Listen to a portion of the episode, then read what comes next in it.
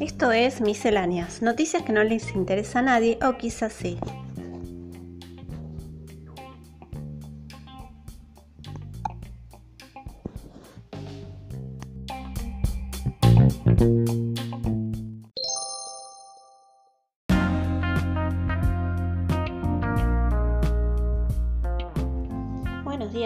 Mi nombre es Mercedes y nos encontramos nuevamente en este espacio que dimos en llamar misceláneas, noticias que no les interesa a nadie o quizás sí. Hoy vamos a hacer una breve reseña sobre lo que es el virus COVID-19 o más conocido como coronavirus. Eh, bien, para ello vamos a utilizar información del portal unicef.org México. En dicho portal se puede encontrar la información muy importante para padres, eh, niños, niñas, adolescentes, eh, de cómo prevenir la enfermedad. Eh, hay que tener en cuenta que es una enfermedad nueva, es un virus que no, del cual no se tiene mucho conocimiento y del cual todavía no existe una vacuna. Entonces es necesario luchar contra lo que es el miedo y utilizar las armas de la prevención. Bien, el portal de UNICEF expresa que, bueno, que lo cual es, cuál es la posición de UNICEF con relación a este virus. Expresa que la incidencia del COVID-19 como una pandemia no es una indicación de que el virus se haya vuelto más letal, sino es una confirmación del aumento de extensión geográfica de la enfermedad. Bien, ahora vamos a, a dar unas pautas de cómo protegerse y evitar el riesgo de infección, según lo que expresa UNICEF. Bien, para continuar, queremos expresar que la enfermedad causada por el nuevo coronavirus que se detectó por primera vez en Wuhan, China, ha sido denominada enfermedad por coronavirus 2019, COVID-19, eh, por las siguientes eh, siglas.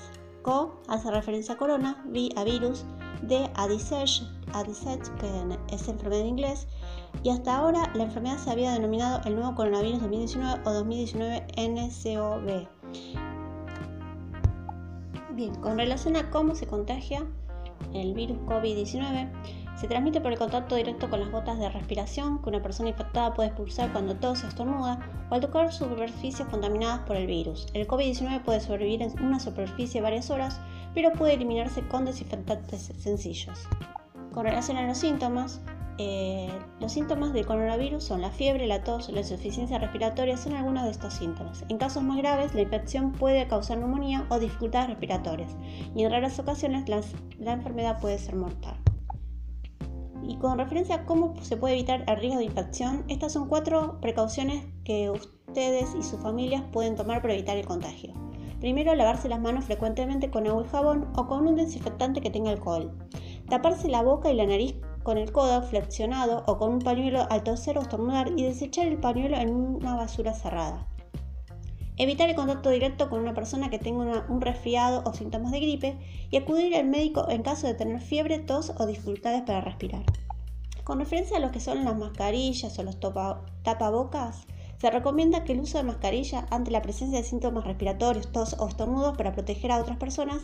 Si no se presenta ningún síntoma, no es necesario ponerse una mascarilla. Si llevas mascarilla, debes utilizarla y desecharla adecuadamente para garantizar su efectividad y evitar el riesgo de transmisión del virus.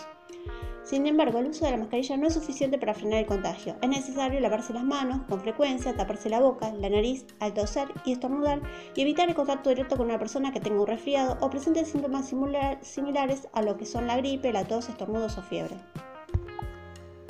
Bien, con relación a las medidas precautorias, es necesario mostrar hábitos adecuados de higiene de manos y respiratorias para poner en práctica tanto en, bueno, en la escuela, en el trabajo, en distintos ámbitos, como lavarse las manos con frecuencia, taparse la boca y la nariz al toser o estornudar con el codo flexionado o con un pañuelo y desechar el pañuelo en la basura cerrada.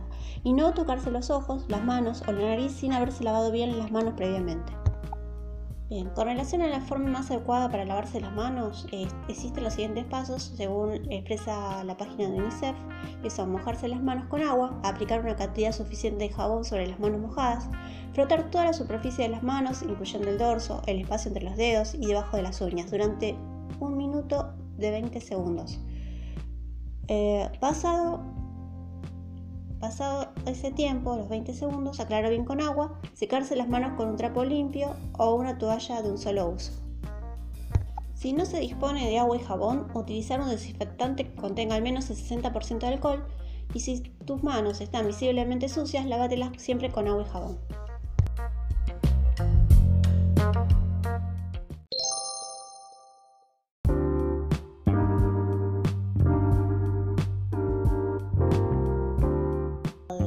República Argentina eh, se establecen otras recomendaciones, entre ellas ventilar bien los ambientes de la casa y el lugar de trabajo, desinfectar bien los objetos que se usan con frecuencia, no automedicarse y en caso de presentar síntomas, aunque sean leves, consultar inmediatamente el sistema de salud siguiendo las recomendaciones locales para saber cómo hacer correctamente la consulta. Por ejemplo, eh, existe un número telefónico, el 107 en Cava, el 148 en la provincia de Buenos Aires, el 0800-222-1002 a nivel nacional.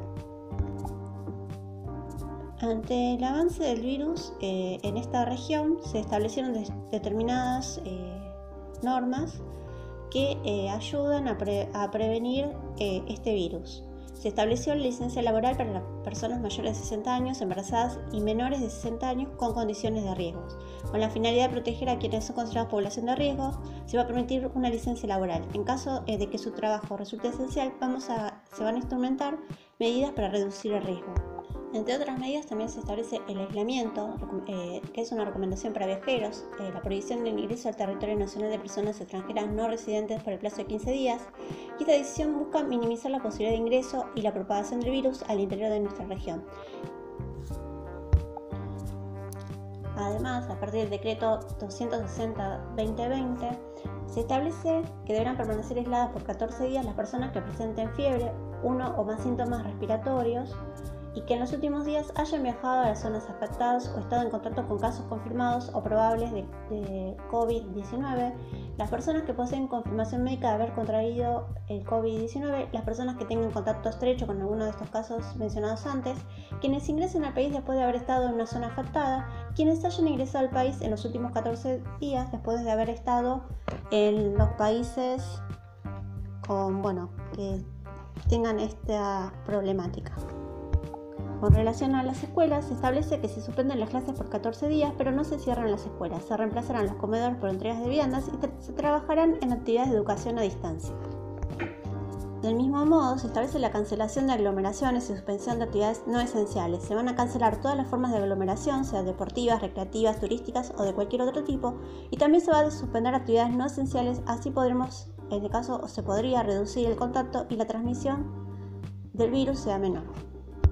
Como referimos anteriormente, la idea es que las personas puedan tomar conciencia con relación a esta enfermedad, eviten el contacto social estrecho eh, a través bueno, de las besos, abrazos eh, y eh, cierto, por el cual se establece cierto distanciamiento social y además las personas tomen conciencia, eviten el miedo y solamente desarrollen las medidas de precaución.